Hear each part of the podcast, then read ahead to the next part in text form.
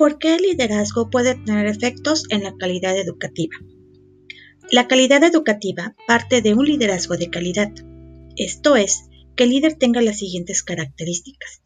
Flexible, motivador, comunicador, que se actualice constantemente, pero sobre todo ser asertivo, ya que en los tiempos en los que vivimos, el líder debe socializar con personas de distintas ideologías y tratar a todas por igual, sin caer en la indiferencia a ellas para evitarse conflictos.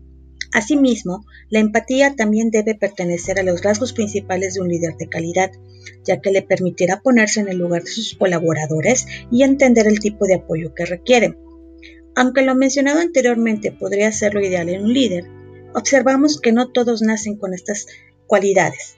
Sin embargo, la experiencia y la capacitación constante pueden desarrollar e incrementar esas características obligatorias en un líder.